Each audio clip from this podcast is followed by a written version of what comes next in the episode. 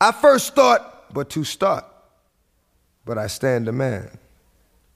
And for as long as I can, as long as you permit me, please give me the strength I need to live. Bear with me. Amen.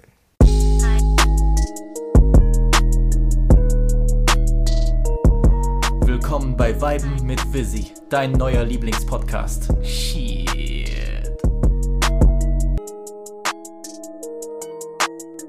Damn, son, where'd you find this? Okay, alright. Wo ist mein Drink? Wo ist mein. Wo ist mein Purple Drink? Hm. Okay. Spät wie Scheiße. Kann ich heute nicht rumbrüllen. Wie wenn meine Nachbarin Besuch hat. So. Willkommen bei Folge 43 von Weiben mit Visi, dein neuer Lieblingspodcast. Natürlich wie immer mit eurem Host Visi G. Ich freue mich mal wieder zu euch sprechen zu können und möchte euch heute eigentlich nur ein kleines Update geben. Ihr seht es ja am Titel der Folge, aber ich will heute einfach nur über ein paar Releases, Releases und Filme sprechen, die ich in letzter Zeit konsumiert habe. Die letzten Vibe mit Visi-Folgen waren ja eher ja, auf spezielle Alben fokussiert oder waren Specials mit bestimmten Konzepten.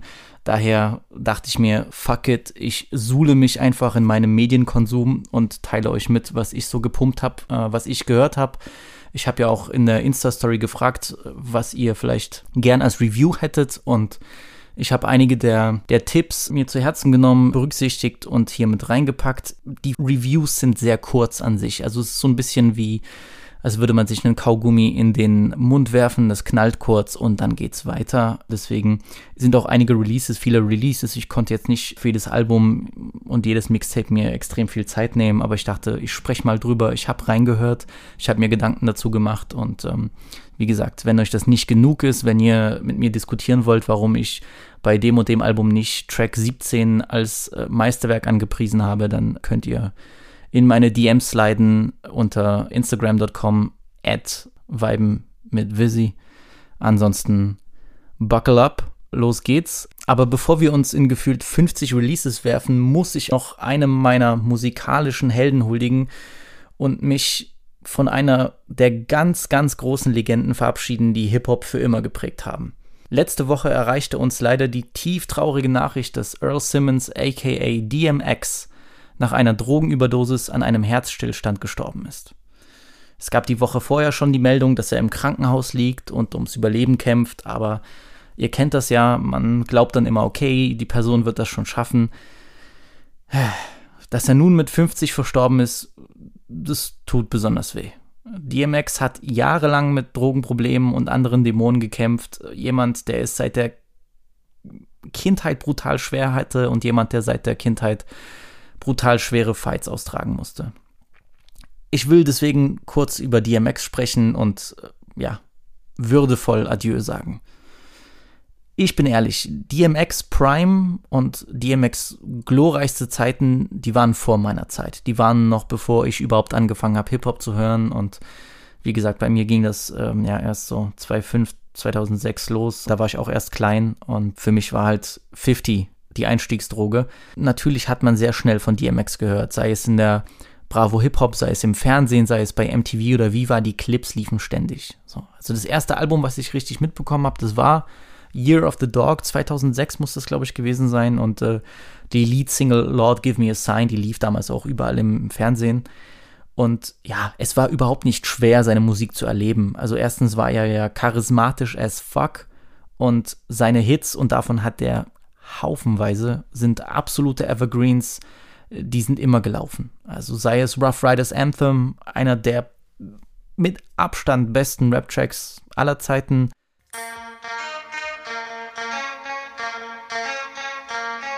Uh. X-Gone, Give It To Ya, ein unfassbares Brett, so ein richtig stampfender Knaller und natürlich Party Up der bis heute auf jeder Party läuft. Ja, ich meine, ich weiß, es gibt auch genügend Interviews, wo äh, Flizzy sich beschwert hat, dass das immer noch in ähm, Clubs läuft, wenn irgendwie gefühlt Black Music Night ist oder so.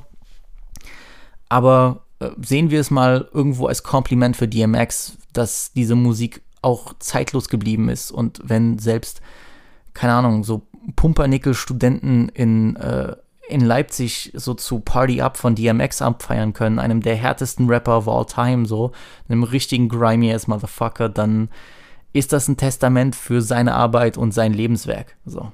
Und ja, das erste Album, was ich aber wirklich durchgehört habe, wo ich mich richtig hingesetzt habe, das war Grand Champ von 2003, weil da 50 drauf war. 50 Cent war als Feature drauf bei dem Song Shot Down, glaube ich. Okayer Song, gibt bessere 50 Features, aber ja, ist jetzt auch keine Enttäuschung. Aber ich habe natürlich beim Durchhören des Albums mich sehr schnell in einige Songs verliebt, vor allem in diesen absoluten Swiss Beats Banger Hit Get It on the Floor.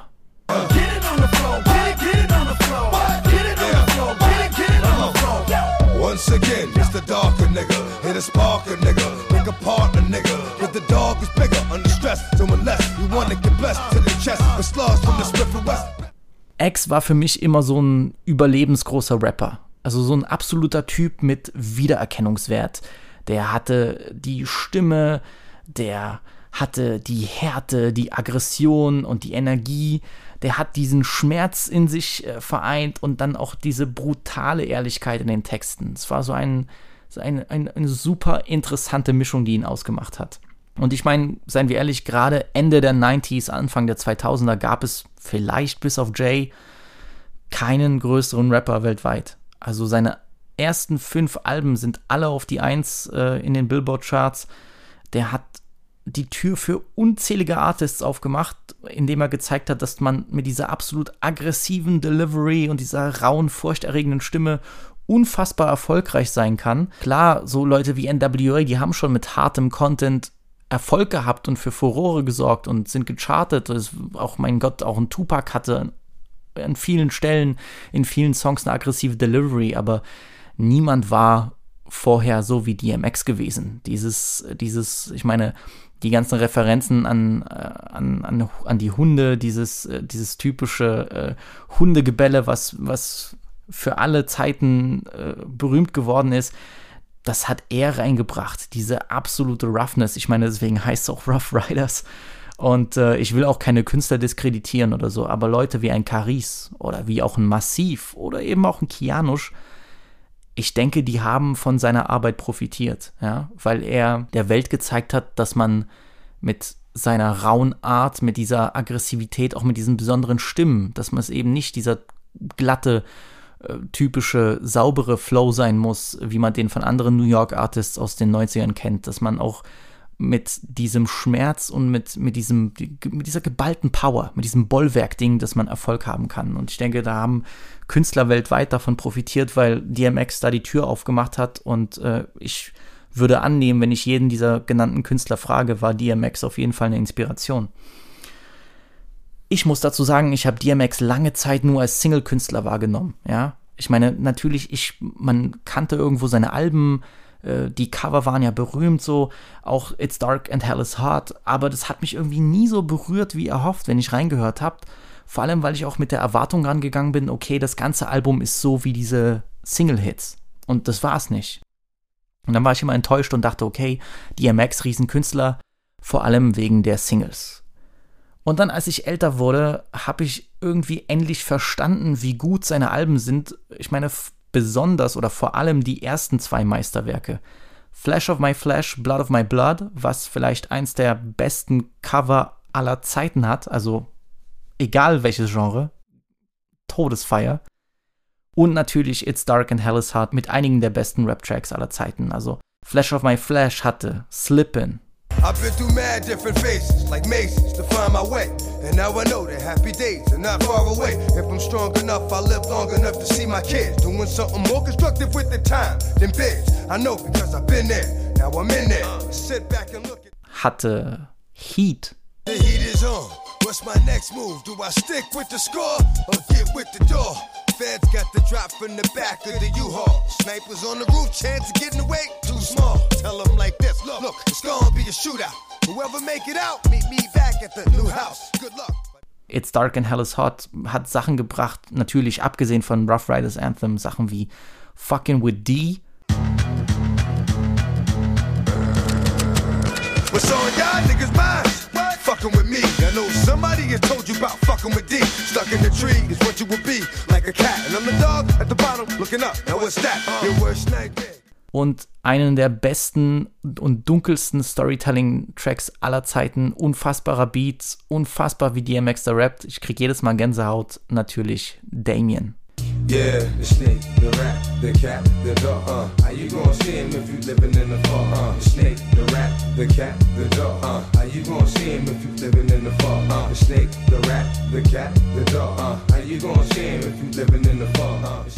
DMX beste musikalische Zeiten waren schon lange vorbei, aber es war auch in den letzten Jahren irgendwie eine Freude, ihn zu sehen. Auch wenn es immer wehgetan hat, also gleichzeitig wehgetan hat, ihn in einem schlechten Zustand zu erleben, weil man hat gemerkt, der Junge kämpft und ständig Rehabs und äh, ständig Probleme und ohne drauf rumreiten zu wollen, weil es, weil es geschmacklos wäre. Aber es gibt genügend Interviews, wo man leider sieht, wie er zittert und so. Und das, das hat einfach wehgetan. So. Dann gab es aber noch Sachen wie zum Beispiel dieses Versus, das Live-Battle mit Snoop Dogg, wo einfach alle äh, beide ein Repertoire von ihren besten Songs performen. Das war für mich, muss ich ehrlich sagen, es war ein absolutes Highlight. So, es war ein absolutes Highlight, weil dieser Respekt und auch die Liebe zwischen den beiden, es hat mich irgendwie ich muss ehrlich sein, es hat mich zu Tränen gerührt, so das zu sehen, wie die dort viben. Es war so wholesome, einfach diese zwei großen Legenden zu sehen, die zusammen chillen und sich gegenseitig auch abfeiern und, und einfach so Spaß in der Musik haben, die einfach sagen, so Bro, so wir beide haben für die Kultur, die wir leben, einfach so Lebenswerke hinterlassen und wir können uns darauf feiern und Spaß haben und und so, ich gebe dir die Hand, du gibst mir die Hand und wir können stolz sein auf was, was wir erreicht haben. Das war echt, es war wirklich berührend, so. Und ein toller Moment, gerade auch in diesem Corona-Jahr. Ein, ein sehr menschlicher Moment einfach. Und davon hatte DMX in seiner Karriere sehr viele. Es gab gerade im Internet auf Twitter unzählige Stories, die die Runde gemacht haben, die ausnahmslos positiv waren, wie er mit Fans gechillt hat, wie er sich Zeit genommen hat, äh, ohne Allüren. Auch am besten sind seine Stories, wie er irgendwie mit, mit ferngesteuerten Autos irgendwie irgendwo in Chicago in die Hood geht, dann auf irgendeinen Schulsportplatz und dort dieses Auto fahren lässt und dann mit den Kids chillt. So legendär einfach. Und deswegen, ich hoffe von Herzen, dass er seinen Frieden gefunden hat und nicht mehr gegen irgendwelche Dämonen ankämpfen muss. Ich werde sehr bald wieder Belly sehen, einfach auch zu seiner Ehre schauen. Denn, und das will ich am Ende noch erwähnen, DMX war auch einer der besseren Rapper-Schauspieler. Ja, also, wer Belly nicht geguckt hat, ich habe darüber auch in meiner Filmfolge gesprochen, in meiner Hood-Filmfolge. Absolut empfehlenswert. DMX und Nas, beide spielen toll, aber vor allem DMX, jemand, der, der auch als Schauspieler sehr überzeugend war. Deswegen DMX, Niemand wird dich und deine Legacy jemals vergessen. Danke für alles. Rest in peace.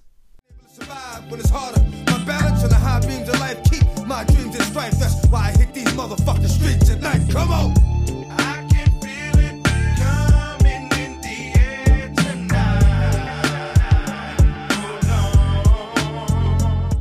So, jetzt widme ich mich den Reviews und äh, ich habe das wie immer in die einzelnen Länder aufgeteilt. Wir fangen an in Deutschland, dann geht's nach Frankreich und zu guter Letzt in die USA und ganz, ganz zum Schluss gibt es natürlich noch eine Runde Filmtalk, denn ich habe tolle Filme gesehen und ich habe Bock über die zu reden. Aber wir widmen uns erstmal der Heimat. Und da geht es los mit Reset, dem neuesten Album von Jalil. Und was soll ich sagen? Es ist solide geworden. Es ist kein schlechtes Album, es ist solide. Für mich persönlich nicht auf dem Level von Black Panther, aber auch keine Enttäuschung, wo ich sagen würde, es ist ein großer Abstieg. Ich muss dazu sagen, die Singles haben mich. Hm, ich würde so sagen, die Singles wie Top Boy oder Moves, auch mit, diesem, mit diesen Drill-Einschlägen, die waren gut ausgewählt, weil sie auch, äh, weil der Style auch zu Jalil passt. Aber es gab leider nicht so eine Single, die mich wirklich umgehauen hat, wo ich wirklich sag, sagte, okay, ich bin jetzt richtig hyped auf das Album. Ähm, ich würde schon sagen, Top Boy war die beste. Aber man muss ihm auch zugutehalten, er hat die Features, sei es jetzt Hannibal oder Bones oder auch, ja, ich sag's, Samra, äh, gut ausgewählt, weil sie gut mit ihm harmonieren. So, weil, weil es ein interessanter Kontrast ist. Ja? Ich weiß nicht, ob es nicht zu viel 187 ist, aber ähm, es sind alles jetzt keine Rapper, wo ich komplett durchdrehe vor, vor Hype, aber er hat es hier hinbekommen, die gut einzusetzen auf den Songs und er hat auch nicht die, die falschen Songs für die Features gewählt und, was ich auch mal, was man ihm auch zugute halten muss, er ist, er ist immer noch Hauptdarsteller auf seinen eigenen Song. Also wird nicht, er wird nicht irgendwie zur Seite geschoben, weil die Features äh, sich den Song aneignen. So. Ähm, der erste Song, das war das, ich, wie gesagt, es kam ja zum, am selben Tag heraus wie das Flair-Album und wie das Caris-Mixtape. Deswegen konnte ich nur den, den ich habe nur ganz kurz reingehört und der erste Song fiel mir schon auf, Losing Control. Der besitzt auch eins von diesen, ja, Techno-Vocal-Samples, wie eben schon prominent von Flair und Luciano genutzt. Aber wie gesagt, ich will jetzt auch gar nicht hier reingehen, hier geklaut, sonst was so, dass Leute Schwachsinn. Nicer Song ist auch ein guter Einstieg in das Album. Er hat auch, was mir am besten gefällt, eigentlich eine Aneinanderreihung von Songs. Das ist Bluffen, Champion, Crime Pace und NBA. Das sind für mich auch so die besten Songs auf dem Ding. Ich muss aber hier erwähnen, lobend erwähnen, vor allem Crime Pace ist ein richtig, richtig guter Track. So, das ist. Der schiefen Bahn, ja, auch wenn du gerade bist. Maske auf, ficke dich vermummt, so wie ist. My physical frame is celebrated cause I made it. Everything's real and it fit.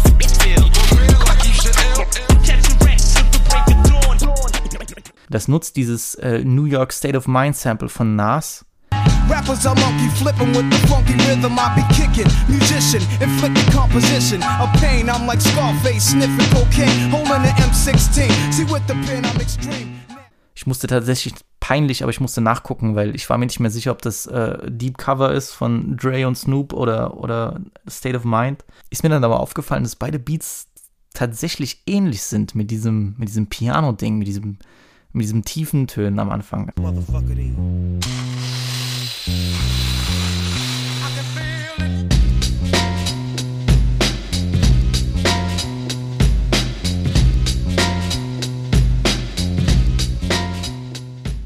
Weiß nicht, ob euch das schon mal aufgefallen ist.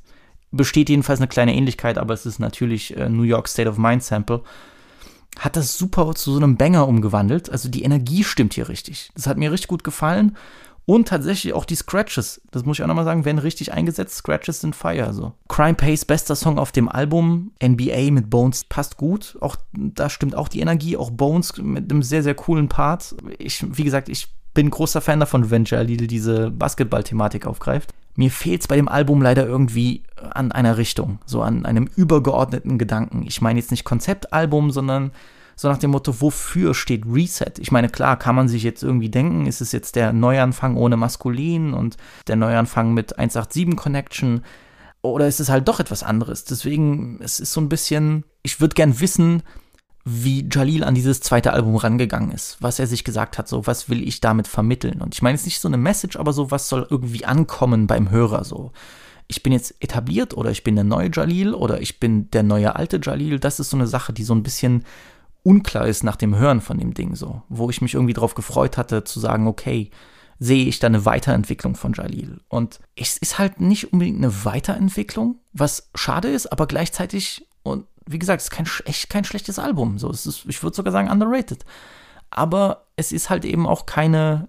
Ähm, er hat sich auch nicht zurückbewegt. Das muss man ihm lassen. Ich hätte mir vielleicht ein bisschen gewünscht, dass er mehr Schritte nach vorn macht. So klar, ein paar Sounds und Beats sind anders, aber gerade in seiner Künstlerentwicklung, in der Art, wie er sich präsentiert, in der Art, wie er sich gibt, in der Art, so, ich hätte mir gewünscht, dass er mehr den Schritt macht Richtung, ich bin, bin richtiger so Rapper mit Blut und Seele und wie gesagt, das sagen ja einige bei ihm und ich, ich, glaube, er hat auch keinen Bock, das schon wieder zu hören, aber ich finde es schade, weil ich mag ihn wirklich. Ich bin eigentlich äh, Jalil-Fan so und feiere das auch, nur würde mir wünschen, dass er mehr zum Protagonisten wird. Einfach so richtig so dieses, auch diese Musik so ausfüllt. Es ist schwierig zu beschreiben, was ich meine, aber ich hoffe, ihr, ihr versteht das. So. Wie gesagt, Songs wie Mach keine Faxen, das klingt für mich so nach dem Motto, Sony wollte von ihm einen Hit haben und dann hat er sowas drauf gemacht. Ja, mm, es, weiß auch nicht, ob das so noch zeitgemäß ist, sowas. Weiß ich nicht. Das hätte man 2018 lassen können.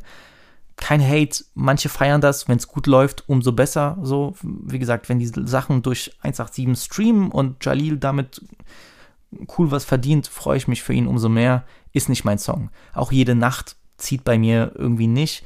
Und äh, was ich auch nicht verstanden habe, ist, warum man bei Morgen, das ist der Song mit Manuelsen und Xai, Xay, oh, ich hoffe, ich spreche das nicht falsch aus.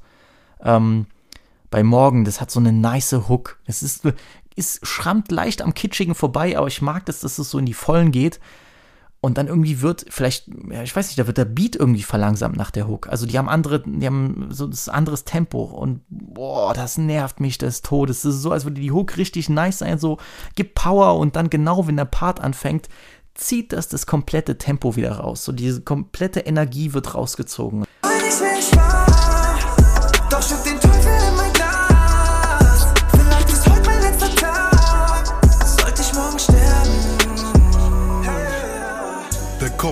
Ich hab das Labern von den Hunden satt. Bin gefickt, Gedanken kreisen, Handy ist auf stumm gemacht.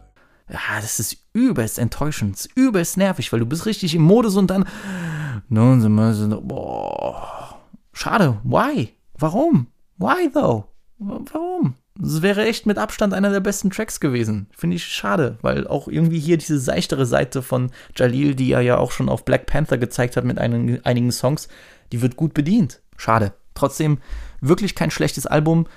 Ich will nur Jalil mehr als Protagonisten wahrnehmen, ohne Hochhauscover, sondern so volle Ladung Jalil als Artist, der für sich steht, wie eben auf Crime Pace.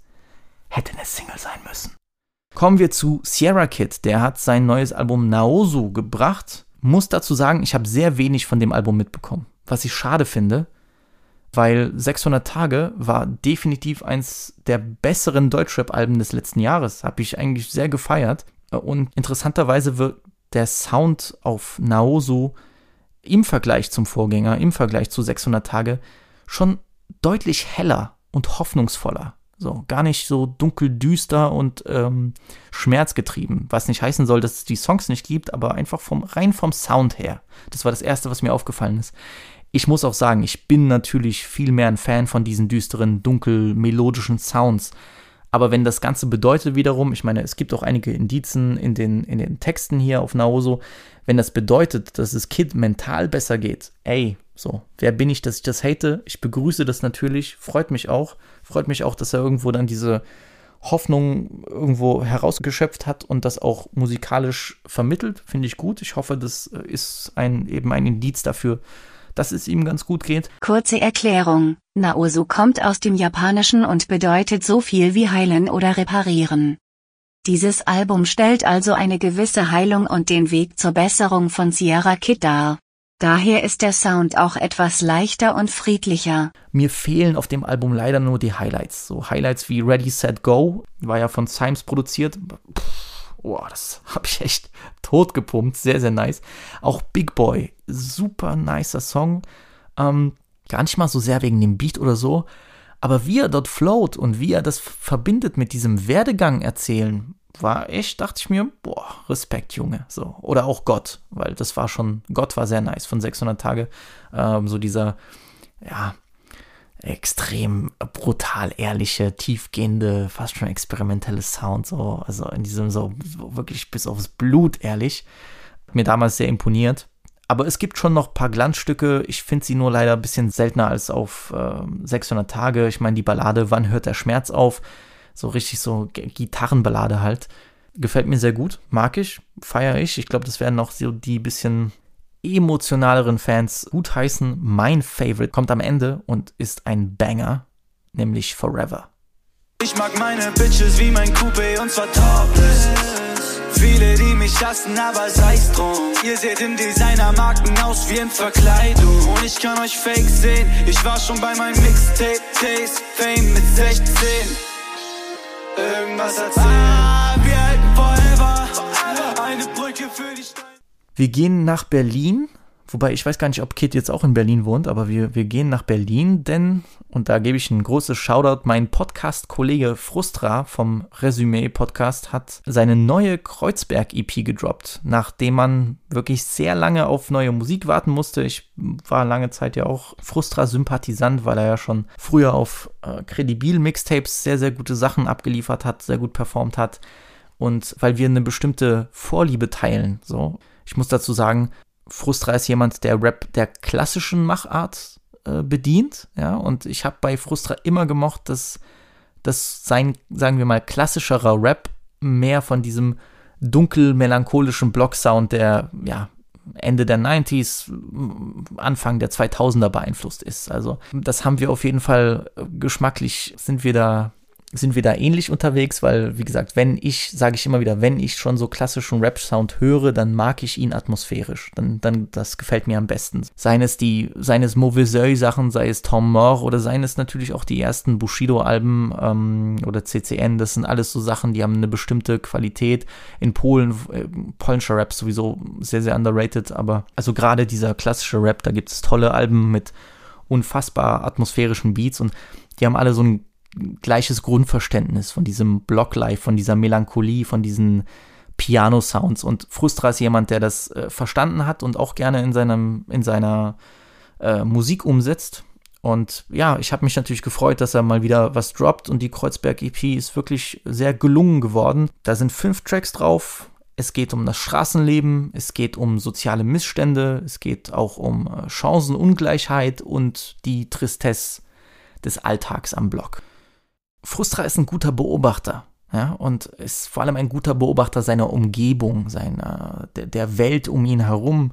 Und was interessant ist, er kann es auch ziemlich direkt kommunizieren. Er hat eine interessante Bildsprache, die nicht zu verkopft ist, aber die, die einfach zu verstehen ist, aber das meine ich im positiven Sinne, dass er nicht viele Worte verwenden muss, um, um ein Bild zu erschaffen, um irgendwie uns hineinzuversetzen in seine Welt und ja, hat mir sehr gut gefallen. Hier und da hätte es für mich noch trauriger sein können. Aber meine Faves sind Schere, weil finde, er hat dieses Thema Chancenungleichheit und soziale Missstände sehr angenehm verarbeitet. Es klingt nicht so dogmatisch zeigefingermäßig, sondern so ein bisschen eher nach dem Motto, ich nutze den Zeigefinger und zeige dir, was schief läuft. Und äh, 1996, das war auch eine der, der Videosingles, war ja ein Split-Video, weil mir da so die, die, die Energie ist da, glaube ich, am besten für mich so ein bisschen. Es geht ein bisschen mehr nach vorne, das gefällt mir. Sah die Wände voller Farben, außer uns konnte es keiner sehen. Tauschte Meeresrauschen gegen laute Polizeisirenen. Du kriegst mich raus aus meinem Block, doch den Block niemals raus aus meinem Kopf. Keine Chance, Dicker. Hier hilft dir keiner außer Gott. Ja, auch der Song Raus hat einen guten Pimpf-Gastpart nice, wie er dort ein bisschen sich kritisch zeigt. Ich nehme an, kritischer so der aktuellen Deutschrap-Szene gegenüber und äh, ja, dem Rap, der gerade von der Industrie gefeiert wird. Aber Freunde, wie gesagt, hört euch die Kreuzberg-EP an, aber zu dem Song sage ich nur nice, aber ich werde trotzdem mich nicht schlecht fühlen, ignoranten, arroganten Rap zu hören. Checkt's aus, die Kreuzberg-EP. Es ist ein Singen und ein Ich. Glaub mir, alles hat seinen Preis, ich hab mein Koffer gefehlt. Shorty, sag mir, bist du loyal, schau mir tief in die Eyes. Bin auf dem Weg zu der Eins, yeah. Baby, du weißt. Rockstar-Rapper in der Scene, aus meinem biggest Ego. Wir bleiben aber in Berlin, wenn auch der Sound komplett anders ist, denn der Bruder und weil mit Visi Gast YFG Pave hat seine neue EP Gutes Karma 2 gebracht und Leute, es ist Fuego sein Großonkel. Ja, also für mich hat er definitiv Teil 1 getoppt, denn das Ding ist voll mit Hits. Wie gesagt, ich, ähm, ich bin YFG Pave Fan, ich bin YFG Pave Sympathisant, ähm, bin großer Fan von seiner Herangehensweise an die Musik und ich wurde hier echt nicht enttäuscht. So, es hat mich gefreut.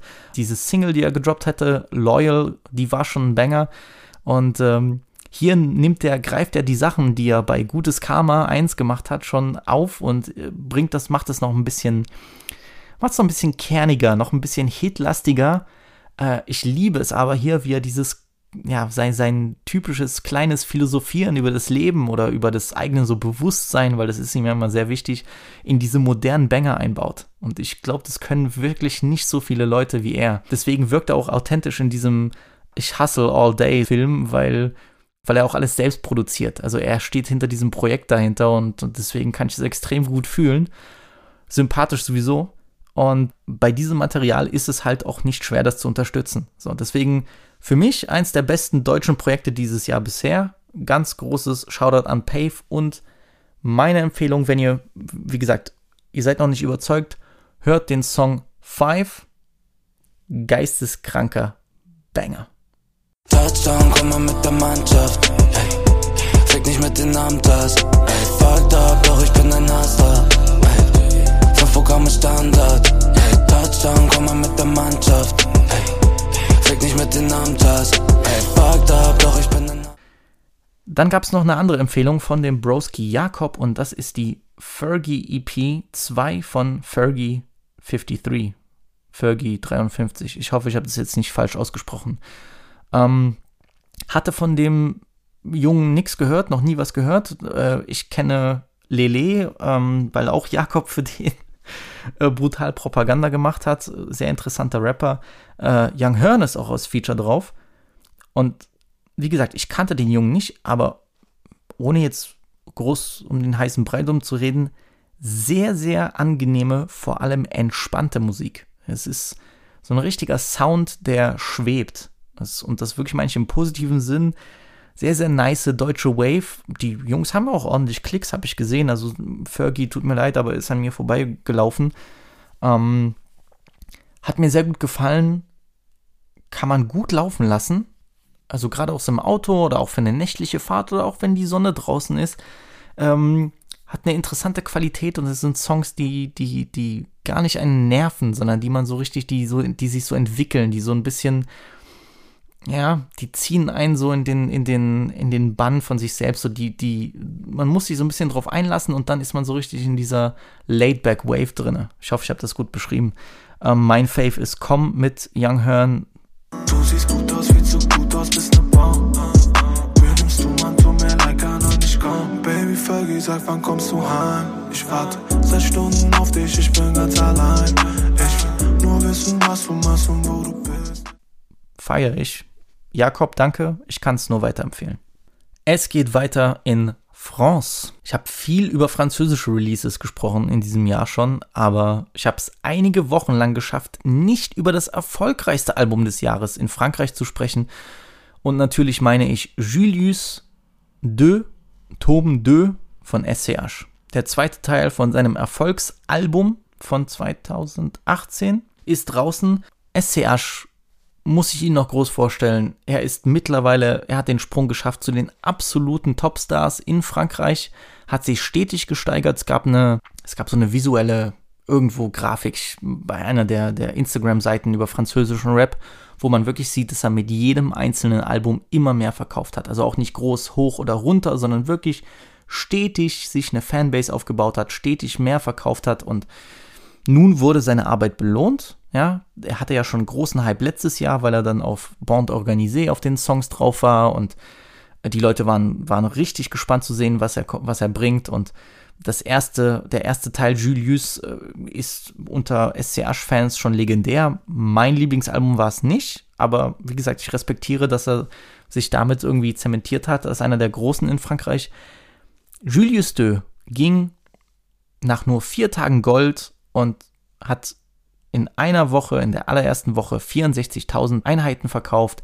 Absolut Respekt und ich glaube, das ist ein Testament dafür, wie SCH in den letzten Jahren geackert hat, wie SCH in den letzten Jahren sich etabliert hat als einer der Kings im französischen Rap und ganz ehrlich, ich freue mich für ihn. Ich freue mich, bin stolz, ich mag ihn sehr, ist ein unfassbar äh, talentierter, interessanter, guter Künstler, auch jemand, der nicht mit allem überzeugend wirkt. Also nicht, nicht alles, was er macht, holt mich ab, aber wenn es, wenn es mich abholt, dann richtig, so, um es mal so zu sagen. Ähm, muss auch sagen, ja, das ist auch mal wieder leider Gottes, dadurch, dass so viel gedroppt wird, dadurch, dass man so viel Sachen konsumiert, manchmal habe ich dann nicht die Zeit oder würde ich mir gerne die Zeit nehmen, das in Ruhe zu hören, dass so ein bisschen mehr solche Projekte so richtig mal laufen zu lassen und dem Ganzen Zeit zu geben, weil ich habe das Album am Anfang mal durchgeskippt und ich war wirklich irgendwie enttäuscht. Vor allem auch die Single Marché Noir, die fand ich richtig so, so, nicht schlecht, aber einfach enttäuschend. So enttäuschend nach dem Hype und allem dachte ich mir so, dein Ernst, so damn. Wie gesagt, ne, ich wiederhole es zum 800. Mal. Also Rapper und Singles auswählen, pff, call me, weil ihr macht irgendwas falsch. Und ich dachte, scheiße, ja, da sind die typischen zwei, drei Hits drauf, die ein SCH-Album hat, immer hat. Aber ich muss wirklich jetzt auch zugeben, so, ich entschuldige mich, das Album wird mit jedem Hören besser. Es ist extrem gut produziert, unter anderem auch von Katrina Squad, die schon länger mit SCH zusammenarbeiten und der Gute weiß auch immer besser seine besondere Stimme einzusetzen. Der weiß, wie er diese Beats riden muss. Der vertraut bis auf Freeze Corleone und Jule, ähm, die einzigen zwei Features, auch nur wirklich sich selbst und zieht das hier fast solo durch. Es ist ein wirklich extrem gutes Album geworden. Also, und auch diese ganze Atmosphäre, diese gibt mir so diese Marseille bei Sonnenuntergang-Vibes. Man sieht ja auch an dem Cover, er ist irgendwo am berühmten Hafen von Marsilia. Hier werden Deals gemacht, hier werden Gegner beseitigt und äh, bei einem Glas Leroy Musigny über das Leben sinniert. Ich bin Fan, das Album macht Spaß und es gibt hier tolle Highlights drauf. Ich liebe zum Beispiel die Introspektion auf, auf diesem Gitarren Brett von Fournaise. J'emmène maman faire les boutiques. C'est ma meilleure amie, c'est mon public. On suit ni la raison ni la logique. Qu'on vite aller le pronostic. Longtemps que je suis pas allé à l'église. Longtemps que je suis pas parti voir papa. Si demain Dieu tout-puissant me donne un fils, je ferais que penser à s'il était là. Ich liebe, wie inspirierend Corrida ist. Des tout le temps. Y'a rien qui va changer ma vie. Un sourire de toi. Je vais décrocher la lune. Tant pis si tu m'aimes pas. C'est qu'il n'y a plus rien à faire. Sirène, gyrophare. Me noter dans la banale. Ich liebe dieses meisterlich, absolut meisterliche Plus rien à se dire, eine Hymne auf gescheiterte Liebe. J'ai mis trop de choses avant toi. T'as plus rien à me dire. Si t'as déjà fait tes choix, j'ai plus rien à te dire. On s'éloigne, on n'a plus rien à se dire. On s'éloigne. Gänsehaut. Brody? Und natürlich liebe ich den wahnsinnigen Marseille-Banger Maud Akimbo mit einem Joule und SCH in absoluter Topform. Bah ouais, rien n'est factice, numéro 10. Marseille, oui m'a gâté, tu nous connais. Ma belle, tu m'as fait du mal, la monnaie apaise. Ma belle, je vais quitter la France. Was soll ich sagen, außer eins der besten Alben dieses Jahr bisher? Neuf de I Signing und Buba-Kollaborateur SDM hat sein Debütalbum Ocho herausgebracht. SDM war, hat schon, ja, wie gesagt, auf einigen Singles letztes Jahr auf sich aufmerksam gemacht. Ich war kein großer Fan davon, er war aber auf dem Buba-Album Ultra sehr überzeugend unterwegs. Und das Album ist auch irgendwie etwas seichter und weicher, als ich mir das gewünscht hätte. Aber in dem, was es macht, ist es grundsolide. Also wer seinen französischen Rap bisschen melodischer und afrolastiger mag, der kommt hier voll auf seine Kosten. Der Song Le Bruit des Applaudissements, ähm, also ja, der Klang, de, der Klang des Klatschens mit äh, PLK ist ein Highlight, äh, geht richtig gut ins Ohr. Aber ich muss ehrlich sagen, ich bin ein großer, großer Fan von dem Song Daddy mit Buba. Elle m'appelle. Je crois que je vais lui passer l'anneau. Mais jamais de la vie. La 09 est sur le bateau. 22, aha, 18. Auch Buba, wie er hier einsteigt, sie nennt mich Daddy. Sie glaubt, ich werde ihr einen Ring an den Finger stecken, aber niemals im Leben. By the way, das 0,9 Kokain ist auf dem Boot. Danke, King, dass du uns zeigst, dass es auch ohne Frauen geht. Ein Gegensatz zum Ocho-Album von SDM und eine Freude für jeden, der seinen französischen Rap härter mag, ist das neue Ash Tape Volume 3 von Ash 22, also ASHE 22. Denn bekannt wurde der Gute durch seine Feeds mit Freeze Corleone, der ja in Frankreich sowieso alles abreißt. Und interessanterweise, ich wollte ein bisschen recherchieren, weil ich kannte Ash echt nur von diesen Features und von den paar Songs und den Videos, die er draußen hat. Ash 22 heißt eigentlich Hamza, ist ein Franco-Algerier, kommt aus Lyon, aber in äh, Algier geboren, saß zwei Jahre wegen Drogenhandel im Knast und macht so einen richtig, richtig kompromisslosen, harten Sound auf Drillbeats und auf so minimalistischen Krachern, wo es eigentlich nur so ein paar Hi-Hats und brutale Bässe gibt. Das Motto hier, das erwähnte auch immer wieder, ist No Melody. Und ich glaube, das wird perfekt umgesetzt. Ashtape Volume 3 kann man sich richtig geben, wer so richtig harten Sound haben möchte, ohne groß Bullshit, ohne große Melodien, sondern einfach nur knallende Bässe und Drogenticker-Sound, der soll sich das geben. Mein Highlight ist das gnadenlose Crow Cop. Ces salopes veulent driller, donc en voyou ils se déguisent. Et moi tout le monde a salam, les plus jeunes savent comment on les guise.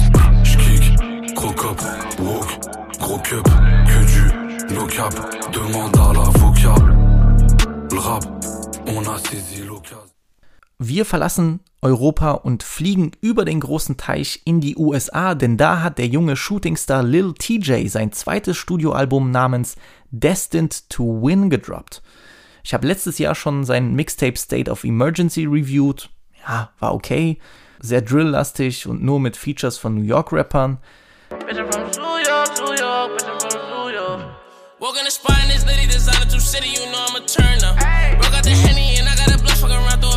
burn her. War schon ganz cool. Es gab da so zwei, drei Hits drauf.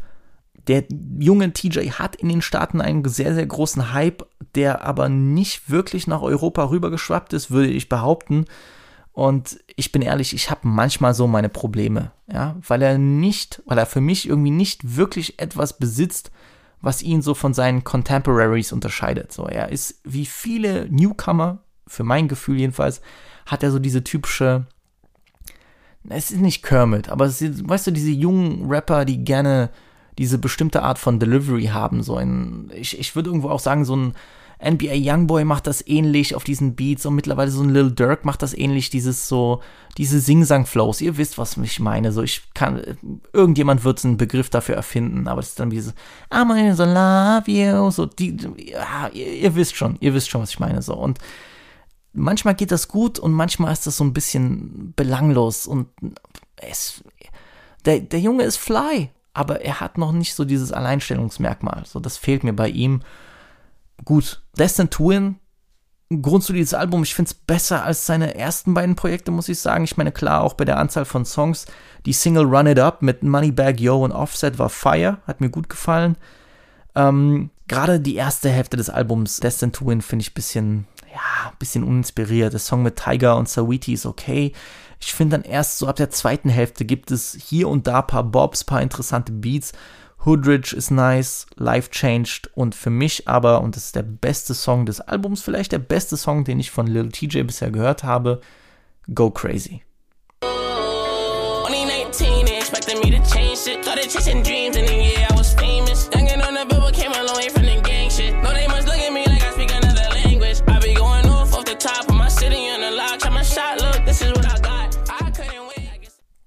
Ganz anderen Sound macht der Blue Bucks Clan aus LA, denn das Duo bestehend aus DJ und Jeezy, aber mit äh, drei E's, machen West Coast Sound in derselben Art wie ein Blueface. Die haben so eine ähnliche Delivery. Das hört sich manchmal so an, als würden die so im ja, äh, E40-Style über den Beat labern. So, weil die die Lines immer so verkürzt auf den Beat rappen. Manche sagen Offbeat, aber ich, die, die machen es immer so kurz. Jeden. 100 ist mein Penis. So, so, so ein bisschen, so ein bisschen so, das wirkt manchmal so abgehackt, ja, weil die das nicht nur neben den Beat setzen, sondern auch mit Absicht verkürzen. Ich bin ehrlich, ne, es ist sicher nicht jedermanns Style. Ich brauchte ein bisschen, um reinzukommen. Einige Songs sind für mich auch so brazy Filler. Ich bin ein großer Fan von den Beats, aber ich mag so diese, ich mag so diese Bässe, diese Art von Bässen, diese, diese wavy, fast schon Hi-Fi-Sound. Gefällt mir sehr gut. Und wenn ich den Film noch nicht so verstehe, dann ist es oft eine gute Idee, die Videos von den Künstlern zu gucken, weil die transportieren dann auch immer so dieses visuelle, diese visuelle Komponente.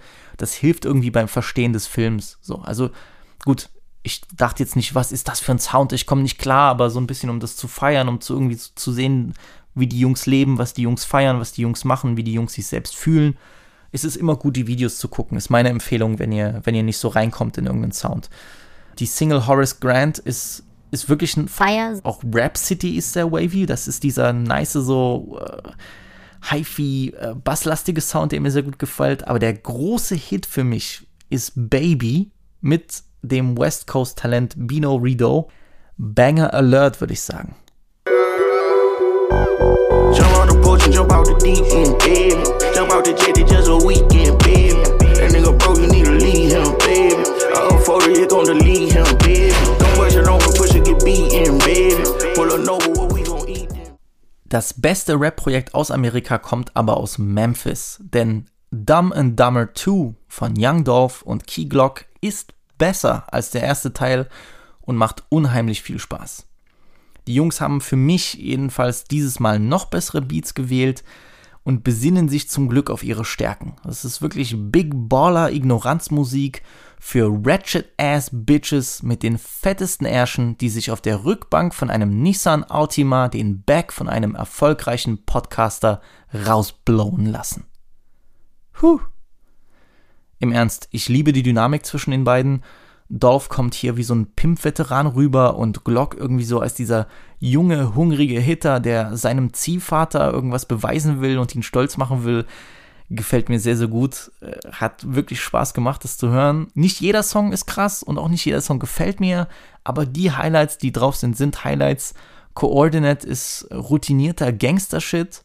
Coordination to the flow, everything Balenci. My little girl ain't number three, and she like Dior, she like Fendi. Okay. Bad bitches, whips, ice scraps, I got plenty. He the freshest, highest, richest nigga in the city. Nintendo könnte auch ein 3-6 Mafia Song sein. I just live off the block, they like blocks, they dangerous. Yep, I got money in the vault, ain't money on my cranium. Yep, money all I think about, don't give a fuck what they think of me. Yep, money all I think about, don't give a fuck what they think of me. These bitches playing games like Und Case Closed ist für mich der fiese Höhepunkt des Albums. Went from sleeping on the floor, now my jewelry box froze. Fuck a bowl, fuck a stove, counted millions in a cold. Bad bitch, booted swole, got her on bankroll, can't fold, that's a no. Headshot, case closed, bust it down with the bros, put that. Ja, ich habe ebenfalls in das neue Brockhampton-Album Roadrunner New Light, New Machine reingehört. Für alle, die nicht wissen, wer gemeint ist, ja, ähm, Brockhampton ist ein Künstlerkollektiv aus LA und wird gern eine Rap-Boyband genannt. Also die Jungs, ich weiß auch nicht mehr, wie viele das sind, aber die Jungs haben sich 2017 äh, mit ihrer Saturation Mixtape-Reihe in die Herzen der Kritiker und alternativen Rap-Fans gespielt, denn Brockhampton sind nicht die typische Rap-Group. Ähm, viele Mitglieder haben sich über ein Kanye West-Forum kennengelernt und die Musik ist so ein bisschen ein Mix aus vielen Genres. Also der 0815 Rap-Hörer würde jetzt Hipster sagen, für mich bewegen sie sich einfach nur in diesem Bereich von Rap und Hip-Hop, in dem sich ja ein Tyler the Creator oder ein Childish Gambino wohlfühlen. Ich glaube, das würde passen. Jedes Projekt hat aber immer interessante Ideen und gute Songs. Also ich habe äh, keins der Alben bisher so richtig geliebt, aber es gab immer Songs, die gut produziert waren, die interessant waren, die sich was getraut haben, die die so ein bisschen, ja, nicht der typischen Rap-Formel entsprechen und deswegen Spaß machen. Es ist für mich nur noch nicht so ein bisschen greifbar, so das Brockhampton als Kollektiv, dass ich sage, ja, ich liebe die Jungs so. Das nicht, weil ich die Sound unbedingt nicht mag, aber das ist halt, wenn man so viel experimentiert, wenn man so viele Sachen versucht oder beziehungsweise was heißt experimentiert, wenn man so viele Elemente in seinem Sound vereint, dann kann es natürlich nicht immer den Geschmack treffen. Aber auch das neue Album Roadrunner ist sehr gut produziert. Mir gefällt bei Brockhampton oder mir gefallen bei Brockhampton so gut wie immer die etwas leichteren Songs, so die mit Melodien oder mit Enthusiasmus auftrumpfen, so wie Count on Me. No, I ain't sensitive, nigga, just highly offended.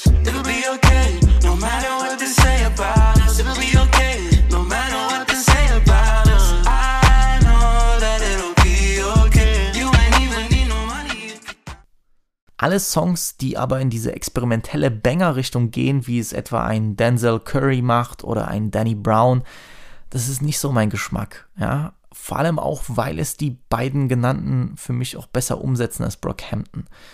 Roadrunner ist trotzdem ein gutes Projekt, das Spaß macht, vor allem weil es trotz der vielen Styles irgendwie gut zusammengesetzt wirkt. Und das muss man erwähnen. Das ist für mich irgendwie so die übergreifende Stärke von Brockhampton. So, jedes Album ist so voll von diesen, ja, von verschiedenen Elementen und was die Jungs extrem gut hinkriegen. Und ich kann irgendwie noch gar nicht erklären, wieso das klappt, aber es klappt immer.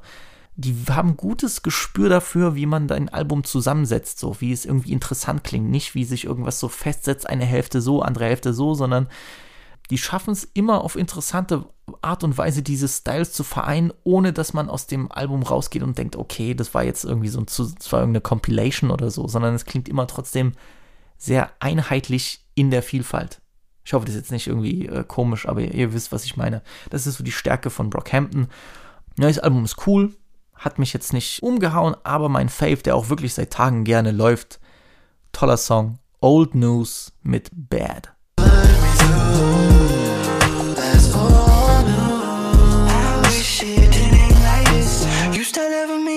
Time ago, didn't notice. In the waves, couldn't contain how I feel about it. Easy to say, I ain't blame, no, Ich will aber noch über ein paar Filme sprechen. Eigentlich über zwei Filme sprechen. Denn ich habe meine brennende Liebe fürs Kino wiedergefunden. Ich meine, die war jetzt nie weg, aber ich habe in letzter Zeit extrem. Ich bin horny auf Filme, ja? Pause. Nee, aber jetzt mit dem Ernst. Ich habe wieder so eine richtige Euphorie beim Filme schauen äh, bekommen. Äh, die, die Liebe wurde entfacht zum acht Millionsten Mal. Und das liegt auch daran, dass ich besondere Filme geguckt habe. Ähm, ich habe mir nämlich irgendwie vorgenommen, jetzt, letztes Jahr war ja schon Pandemic, aber dieses Jahr dachte ich mir, gut, das ist jetzt nicht so, als würde das nächsten Monat aufhören. Und ich glaube, wenn schon irgendwie Zeit da ist oder wenn man diese ruhigen Momente hat, wenn sowieso Läden geschlossen sind und keine Partys stattfinden, da kann ich an einem Samstagabend auch endlich mal die Filme gucken, die großen Banger, die schon seit Jahren auf meiner Watchlist sind und die ich gesehen haben muss, wenn ich hier überhaupt mitreden möchte, so gefühlt, ja. Und ja, ich habe ja auch einige Sachen auf Blu-ray, einige Sachen bestellt gehabt in den letzten Jahren, die ich nie geguckt habe, weil ich bin halt auch manchmal so ein, aber ich bin ich bin manchmal so drauf, dass ich mir denke, ja, das muss der richtige Moment sein und das muss, äh, muss ich in der besten Qualität gucken und das muss natürlich auf Englisch sein oder sonst was und das muss richtig sein und das äh, am besten in einem Soundsystem und bla. Und wie gesagt, sinnloser Müll, aber ey, ihr, ihr, werdet mich hoffentlich verstehen, ihr wollt ja Musik auch nicht irgendwie auf den ähm, über so ein McDonalds äh, Happy Meal Gadget hören, sondern über gute Kopfhörer oder gutes System oder im Auto oder wie auch immer. Und ich war letztens, wie gesagt, in, in, in meiner Wohnung seit langer Zeit wieder und da habe ich einen Blu-ray-Player, der code-free ist, weil man darf nicht vergessen, viele oder die meisten DVDs oder auch Blu-rays haben einen Regionalcode. Ja, da gibt es, glaube ich, drei oder vier Regionen, A, B und C. Ich glaube, Europa ist B. Das heißt, auf einem normalen DVD-Player kannst du keine, in Deutschland kannst du keine DVD aus Amerika abspielen. Weil die sind alle Keks so, und müssen uns das Leben schwer machen. Und ich habe jedenfalls einen Region-Free Blu-ray-Player, weil es mir wichtig ist, weil es extrem viele gute Releases gibt von Filmen, Weltfilmen auch, von amerikanischen Labels, vor allem, das erwähne ich nochmal, die Criterion Collection. Ähm, ja, ein Boutique-Label, das Filme herausbringt als Blu-ray und äh, DVD mit unfassbarem Material dazu. Da kommen, manchmal kommen Bücher dazu, kleine Booklets, Essays, die mehrere, mehrere Blu-rays, die dann auch voll sind mit Hintergrundmaterial, Making-ofs, aber auch natürlich ein bisschen mehr, sagen wir mal so, filmwissenschaftlichen Abhandlungen zu den Filmen. Tolles, fantastisches Bildmaterial und äh, ja, generell Wissen, was dort vermittelt wird, was da eingepackt ist. Solche kompletten Editionen von Filmen und ich habe natürlich vor ungefähr fünf Jahren angefangen, Criterions zu sammeln, beziehungsweise auch in bestimmte Filme. Ist jetzt nicht so, dass ich hier irgendeine Blu-ray-Collection habe von, von 300 Filmen, so bin ich gar nicht drauf, aber von Filmen, die mir doch wichtig sind, die mir sehr gut gefallen oder die ich immer schon sehen wollte, habe ich mir diese Sachen, einige Sachen zugelegt, einige Sachen über Ebay geholt, weil die Teile sind auch fucking teuer.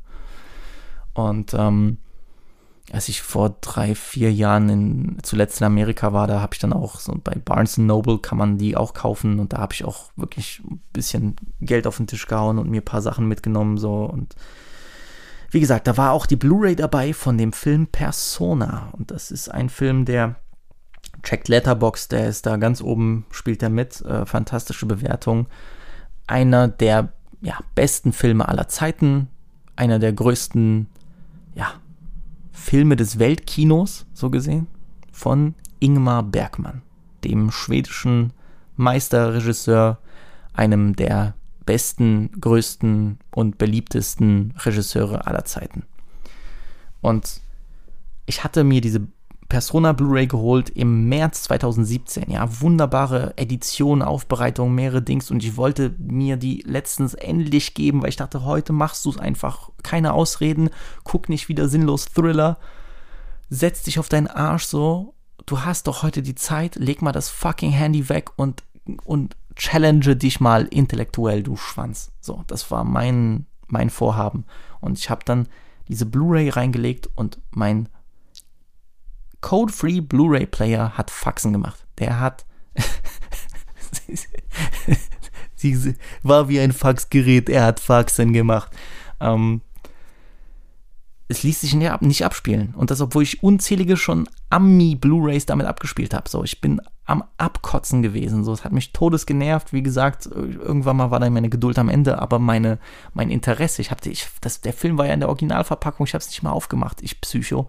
Danach dachte ich mir, ey, du hast es jetzt aufgemacht, du konntest es nicht gucken, ich muss jetzt Persona gucken. Und dann habe ich einen anderen Weg, das zu gucken, in feinster Qualität, leider ohne die äh, Supplements ähm, oder Additional Content, das werde ich mir, werde ich noch nachholen. Ich hoffe, der Player funktioniert irgendwann wieder.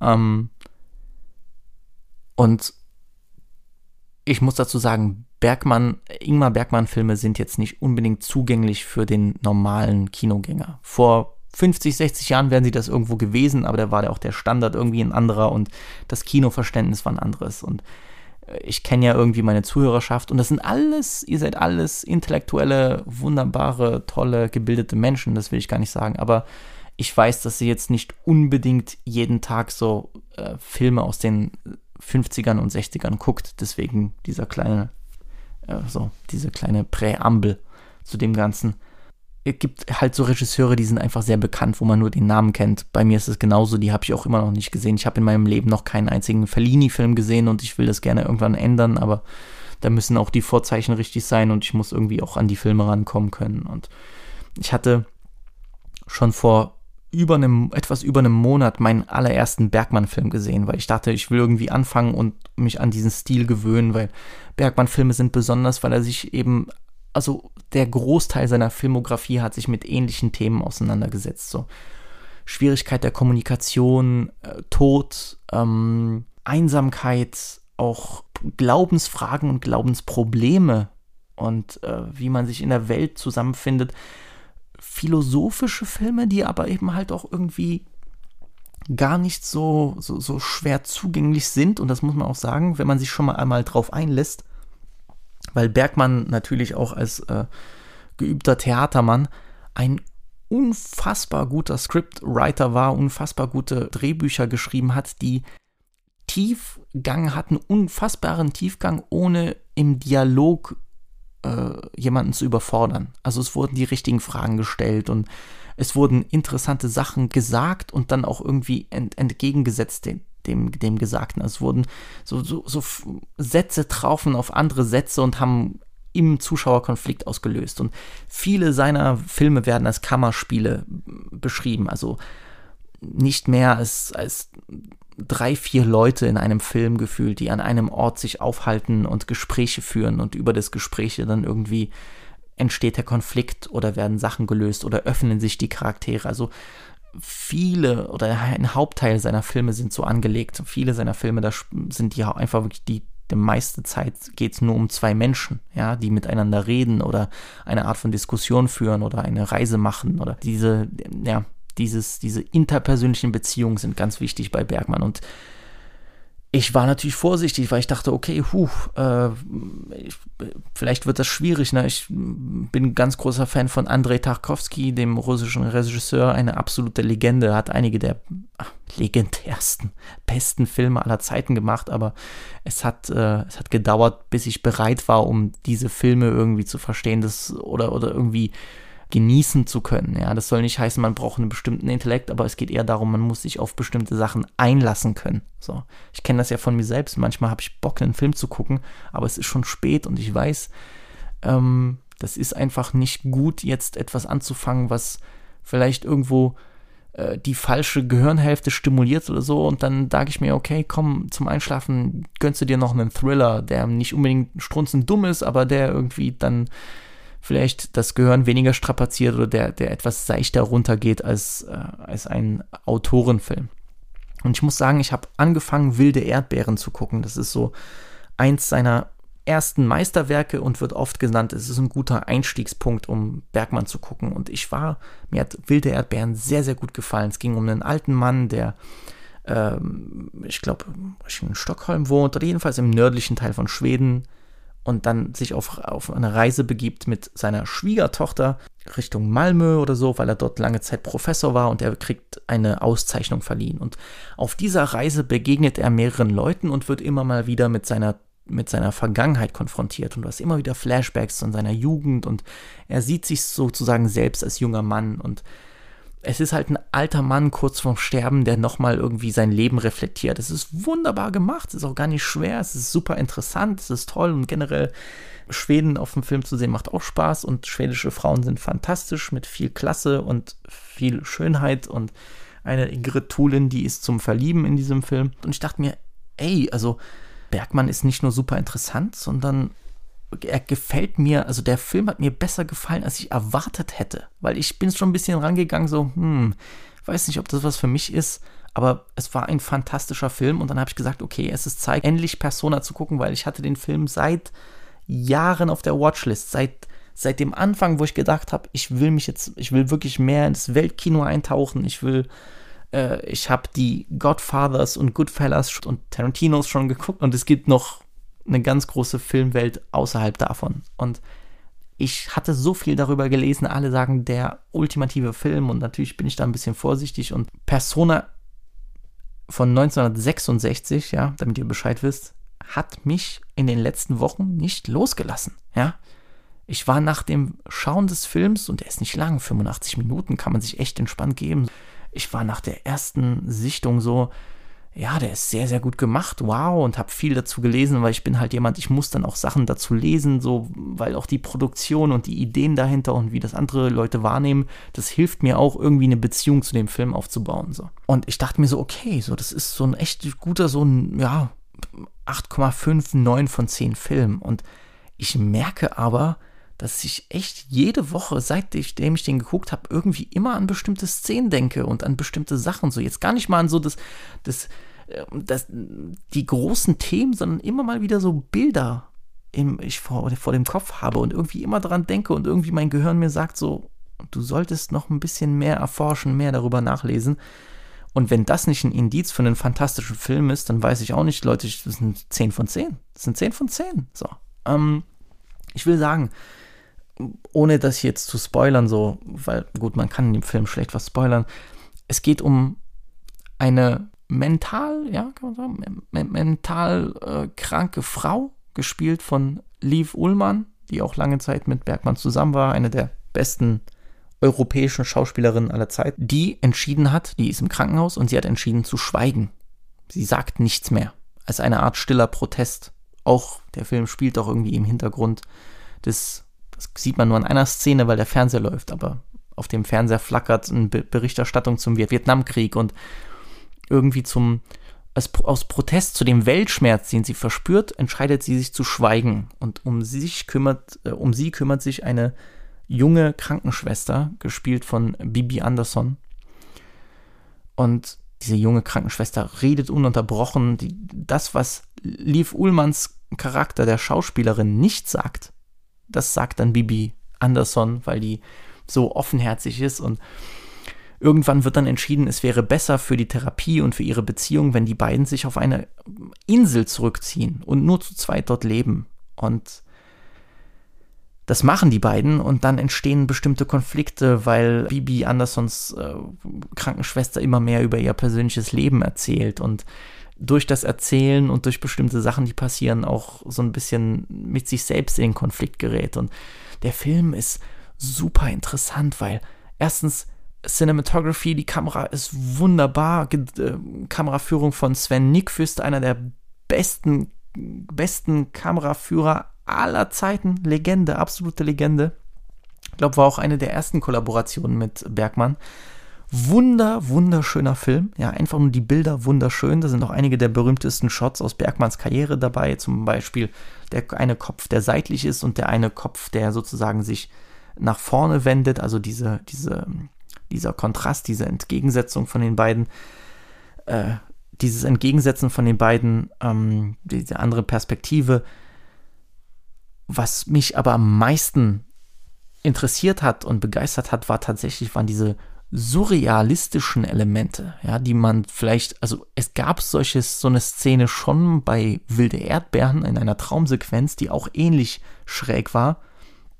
Aber was Spaß macht, was mir vor allem Freude bereitet, ist, wenn man viele Filme gesehen hat oder eine bestimmte Anzahl von Filmen gesehen hat, auch von den großen Künstlern und so und den großen Regisseuren, und man dann sozusagen ein bisschen nachholt, was aus der Filmgeschichte, man versteht dann, warum diese Filme auch so wichtig sind, weil man erkennt Elemente, die Regisseure von heute oder die Filme aus den letzten 20, 30 Jahren benutzt haben, wieder in diesen älteren Filmen. Und deswegen merkt man dann, okay, jetzt verstehe ich auch, was für einen Einfluss das hatte. So, Szenen, die ihr wiedererkennt. So, und das ist immer so, es macht immer Spaß, irgendwie dieses, diesen Aha-Moment zu haben. Denn was berühmt ist in, äh, bei Persona, ist dieser, diese Opening-Scene, diese Einstiegsszene, dieses, ähm, ja, diese Sequenz aus Zusammenschnitten, die, die, die äh, ja erst gar nicht zusammenpassen wollen, aus, die so ein bisschen so atmosphärisch sind und man sieht ein, ein, ein Kind und man sieht irgendwie ein, ein, ein Bild, was an die Wand projiziert wird von einer Frau und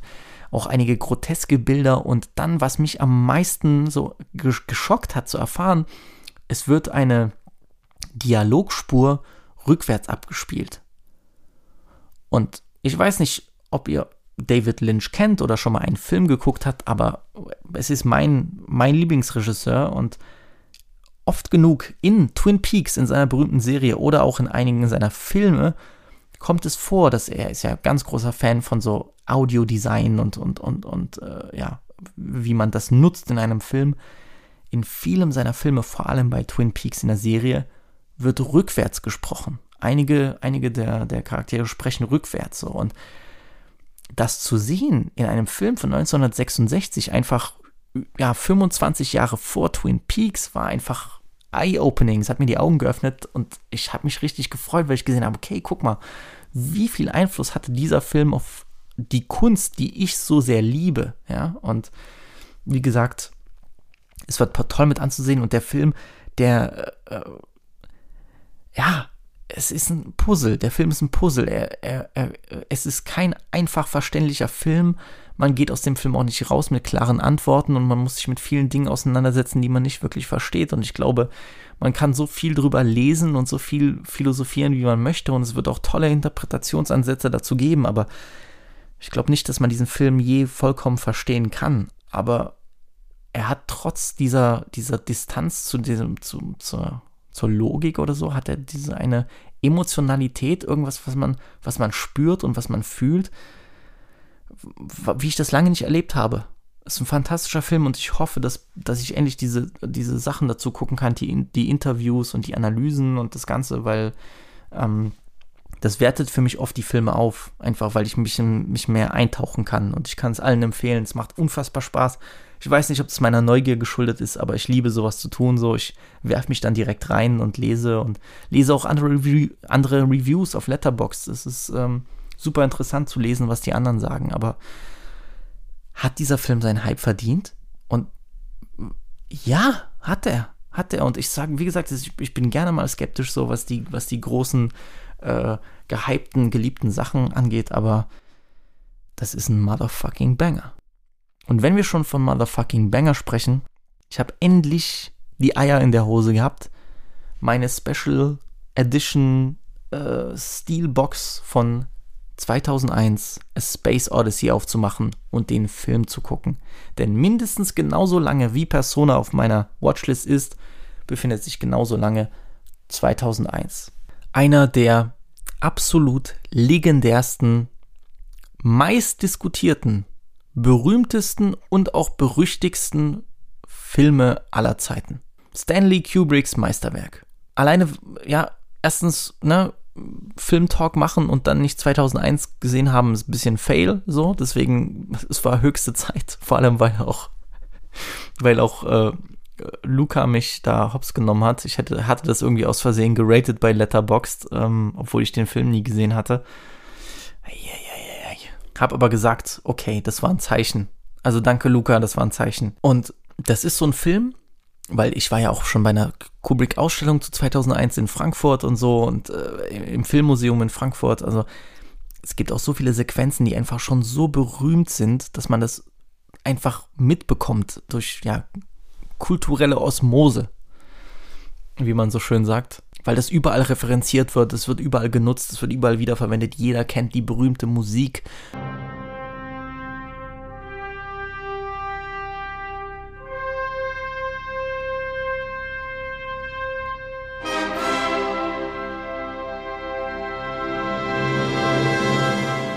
die auch gerne mal benutzt wird in, äh, in Bezug auf Raumfahrt und die Simpsons haben das benutzt und wie auch immer, es ist wirklich ein, ein Film, der, der schon so gigantisch ist, der so eine Legende ist, dass man einfach, dass man schon weiß, was gefühlt einen erwartet, ja. Und ich wusste immer mal wieder, es gibt diesen Computer-Hell, der dieses Eigenleben entwickelt hat und dann kommuniziert mit den Leuten. Ich wusste, dass es revolutionär ist durch das ähm, Space Design. Es war über, ich glaube, ein Jahr, der Film kam ein Jahr vor der ersten bemannten Mondlandung in die Kinos. Es ist halt verständlicherweise ein, ein monumentales Werk, weil, ne, ich denke mir so, wie zur Hölle hat Kubrick das gemacht? Es gibt unzähliges äh, Bildmaterial und äh, man kann Sachen nachlesen zu diesem Film und es spalten sich auch die Meinungen und ich weiß auch warum. Äh, erstens, Kubrick ist natürlich zählt er zu den absoluten Goats, weil irgendwie auch trotz bestimmter Sachen, die er gerne oder, oder wiederkehrende Elemente in seinen Filmen, seien es diese langen Shots in diesen Gängen oder, oder die Badezimmer, die immer wieder auftauchen. Ähm, Kubrick ist halt ein verrückt, verrücktes Genie, weil er halt auch in so vielen Genres am Ballen war. Muss man sich mal vorstellen. Der Junge macht vielleicht den besten Kriegsfilm, da muss ich auch noch sagen, habe ich auch geguckt, Paths of Glory. 10 von 10 Filmen. Unfassbar gut. Also muss man auch mal sagen, dass er einfach in mehreren Genres zugleich die Anwärter auf den besten Film im jeweiligen Genre gemacht haben. So, das ist, hey, so, ne? Gibt ja Leute, die überhyped werden, aber so, es, es ist halt Kubrick so. Der Junge ist halt brazy, der ist halt wirklich dieser Motherfucker. Und bei 2001 muss ich sagen, na, also zum Glück hatte ich diese neue Steelbox Blu-ray, der, der Film sah unfassbar, unfassbar nice aus. Was ich aber wirklich sagen muss, ne, es wird gerne mal als Klischee benutzt, dass man sagt, ja, dieser Film ist kein Film, sondern eine Experience. 2001 ist wirklich eine Experience und ich bereue es, den nicht im Kino gesehen zu haben. Oder jedenfalls eine neue Restauration im Kino gesehen zu haben, weil das ist wirklich ein Film. Ich glaube, den erlebt man am besten im Kino mit einem unfassbaren Soundsystem, wo man das so richtig, dieses Spektakel, diesen, der Film nennt sich auch The Ultimate Trip, wo man diesen ultimativen Trip so richtig, ja, einziehen lassen kann, wo man sich das so über, über, über sich ergehen lassen kann, so dieses, dieses, diese sensorische Überflutung, so die, die spült mich auseinander, so, so muss das ungefähr, so muss das kommen. Und ich kann verstehen, warum der Film auch von vielen so ein bisschen missverstanden wird, beziehungsweise warum, warum viele sich auch schwer tun mit dem Film. Es ist nicht einfach zugänglich, vor allem wenn die erste halbe Stunde oder die ersten 20 Minuten man, man Männer in Affenkostümen sieht, die sozusagen die, ja, die Entdeckung äh, oder die, die, die Bewusstseinsgewinnung der menschlichen Spezies irgendwie darstellen oder so. Die, die Affen, die entdecken, was eine Waffe ist und wie sie damit auch jemanden umbringen können und wie sozusagen logischerweise daraus Hierarchien folgen und dann der berühmteste Cut der Filmgeschichte, der fliegende Knochen, der dann zum Raumschiff im All wird. Er hat ja auch gesagt, so einfach mit einem Cut einfach mehrere Millionen Jahre übersprungen. Der, der, der krasseste Cut der Filmgeschichte. Und es ist natürlich ist es ein Film, der, der schwer zu verstehen ist. Das ist. Es stimmt alles, was gesagt wurde. Ja? Visuell eins der größten Meisterwerke der, der Filmgeschichte, kann man nicht haten. Also dieses Produktdesign, das ist, dass dieser Film im Jahre 1968 herausgekommen ist, ist eigentlich ein Witz. Also so lacht, lachhaft in der absurden Übertreibung, weil es einem nicht in den Kopf geht, wie sie sowas hinbekommen haben. Wie, das, äh, diese Liebe zum De Detail, ich meine, gut, Kubrick ist der, der größte äh, Perfektionist der, der Kunstgeschichte gefühlt, aber was er da gemacht hat, ist, ist geisteskrank. Und ich muss auch sagen, ähm, ich bin aus dem Film rausgegangen und mir hat es sehr gut gefallen, aber ich habe es nicht geliebt. Und da habe ich davon profitiert, dass auf dieser Special Edition so viel Zusatzmaterial war, was auch in die Produktion des Filmes hineinging, was auch sich so ein bisschen mit der Wirkung des Filmes auseinandergesetzt hat. Und ich habe den Film dann nochmal geguckt. Ich habe mir das tatsächlich die Zeit genommen. Ich dachte, komm, jetzt nochmal ein bisschen im besseren Setting, ein bisschen mehr Ruhe, gar keine Störung, kein Handy, gar nichts. Und es wurde besser, es wurde immer besser. Und ähm, es ist vielleicht nicht ein Film, den ich mit Herzen liebe, aber alleine, was sich dieser Teufelskerl Kubrick da getraut hat, was der Junge da rausgeholt hat, wie, welche Eier der Typ hatte, einen Film von dieser Art zu machen, dass du einfach das zeigst, dass da so viele Sachen drin sind, einfach auch thematisch so viele Felder abgreift, so viele verschiedene Elemente drin hat. Ja, also, ne, wir haben äh, äh, wir haben zum einen die Affen am Anfang, diese Evolutionssache, wir haben dann äh, diese Schritte einfach in der, in der, in, äh, im, ja, in, in der Entwicklung der Menschheitsgeschichte einfach wie, wenn du dir überlegst, was für eine für ein gigantisches Ausmaß das ist, so alles so viel in einen Film reinzupacken und das auch noch so hinzubekommen, dann die gesamte Geschichte mit Hal, dem Bordcomputer und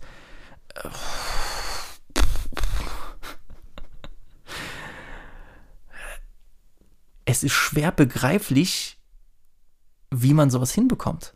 Also wie man, wie Kubrick im Kopf haben musste, ich mache jetzt wirklich so einen Film mit Elementen. Ich habe solche gigantischen Eier und das, und das klappt auch noch und das passt auch noch. Wie du dich da trauen musst, so eine Vision durchzuziehen. Erstens das und dann zweitens klappt das auch noch. Deswegen, ich wünschte mir, ich würde den, hätte den Film im Kino gesehen, weil ich glaube, dann hätte, würde ich konstant sagen, so, ja, bester Film aller Zeiten, gefühlt, ja. Also, er ist, es ist einfach von dem, wo, also von dem, was der Film ist, wofür er steht, was er ausgelöst hat, welchen Einfluss er hatte. Es ist das absolute Meisterwerk. Es ist die 10 von 10 so.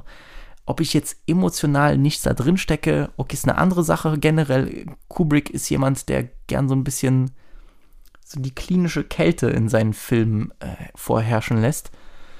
Heißt nicht, dass man sie nicht lieben kann, aber es ist ähnlich, ich hatte ein ähnliches Gefühl wie bei Clockwork Orange, ähm, wo ich mir auch dachte, so wie kann man einen Film so zusammensetzen, weil es das hat sonst nie jemand gemacht. Es gibt, es gibt ja nichts, irgendwas, was sich vergleichen lässt damit, mit, mit dieser, mit, mit diesem epischen Ausmaß, mit diesem, mit diesem, ich mache das jetzt einfach und es klappt auch. Es, es gibt keinen Film, der sich vergleichen lässt. Es gibt auch zu, zu Clockwork Orange, wie man sowas durchziehen kann und den Film so anordnet und sich in diesen, wie, wie, wie woher wusste der Typ, welche Szene wie angeordnet sein muss und, und dass es auch so passt und dass es auch diese Wirkung hat. Ich, das ist halt für mich dann wirklich weißt du, weil bei, bei normalen Filmemachern, normal, bei, auch bei großen Filmemachern kann man irgendwie nachvollziehen, was, was sie erreichen wollten und man ist dann erstaunt, wie sie es schaffen. Aber bei Kubrick weiß ich ja nicht mal, was da in diesem Kopf vorgegangen ist. Das ist halt für mich, glaube ich, dann wirklich dieser Geniefall. So. Und ja, ich, ich würde ja nicht mal behaupten, dass Kubrick einer meiner absoluten Lieblingsregisseure ist, aber der Junge war halt äh, Dirk Nowitzki 2011 Playoffs, so mäßig. Äh, oder äh, äh Hakim Olajuwon 94, 95 mäßig, so. Was, was die Season angeht. Der hat äh, Ballin' out of his mind. Deswegen, ähm, ich will beide Filme auch sehr bald wiedersehen. Und ich bin froh, dass ich das gemacht habe. Ich bin froh, dass ich gesagt habe, so fuck it, schau dir die, diese großen Dinger jetzt an. Und ich sage euch ganz ehrlich, es sind Filme, die keine einfachen Antworten geben, die man auch nicht einfach bekommt. Und vielleicht gibt es bestimmte Fragen bei diesen Filmen, die, auf die man nie eine Antwort erhalten wird. Aber es hat unfassbar Spaß gemacht und es hat bei mir auch wieder dieses Filmfieber entfesselt, dass ich sage, ja, ich will auch jetzt wirklich die großen Sachen tackeln. Das ist oft eine Zeitfrage, weil viele der besten Filme aller Zeiten gehen auch etwas länger, erfordern auch eine gewisse Aufmerksamkeit und alles, ja, verstehe schon, aber es gibt auch genügend sehr, sehr gute, tolle Filme des Weltkinos, weil ich habe das Gefühl, ich habe auch irgendwie alle Ami-Filme schon gesehen, so. Ähm, aber auch so Film Noir und so Sachen, die, wo einfach noch bei mir Wissenslücken sind, die gehen dann nur 90 bis äh, Minuten, 110 Minuten, so das, das kann man sich schon gönnen so und ich habe irgendwie Lust, in diese Welten einzutauchen. Welten, vor denen ich manchmal Angst gehabt habe, ob ich sie, ob sie mir gefallen werden und ob sie nicht vielleicht, ja, ich werde sagen, ob sie nicht langweilig sind, weil sie, weil sie eben älter sind als 1970, ja. Und ich dachte immer so, ich bin schon besonders, weil ich gucke Filme aus, dem, aus den 70er Jahren, aber wie gesagt, Paths of Glory auch von Kubrick, also meine Güte, was für ein Meisterwerk. Wie, wie, wie sehr kann man auch seiner Zeit voraus sein? Also Leute, da habe ich mich nicht eine Sekunde gelangweilt. Ich war ja ergriffen, wie, wie krass so ein Film ist. Also da gibt es einige Kriegsfilme, die einpacken können. Also ich muss ehrlich sagen, so Paths of Glory muss ich auch vor einem Apocalypse Now nicht verstecken. So, das ist, will gar nicht vergleichen, das wäre unfair beiden Filmen gegenüber, kann man auch eigentlich nicht vergleichen. Aber ich meine nur, die spielen in derselben Liga. Deswegen. Ja, Freunde, ich sehe schon, ich habe wieder viel länger gemacht, als ich dachte. Bin überrascht. Deswegen machen wir für heute Schluss. Äh, ich hoffe, euch hat das alles gefallen. Ich wollte einfach ein kleines Update geben. Ich hatte Bock darauf, das zu machen. Fuck it. Ähm, es stehen wieder mal auch andere Reviews an, die ein bisschen vielleicht länger werden, zu tollen Projekten, die jetzt rausgekommen sind. Ähm, AJ Tracy Album. Und ich versuche noch ein Interview ranzukriegen. Alles Sachen in der Zukunft. Wie gesagt, ich freue mich auf euer Feedback. Schreibt mir auch, wenn ihr einen von den beiden Filmen gesehen habt. Ich würde gerne mit einem von euch darüber diskutieren. Und an dieser Stelle Danke fürs Zuhören und RIP DMX.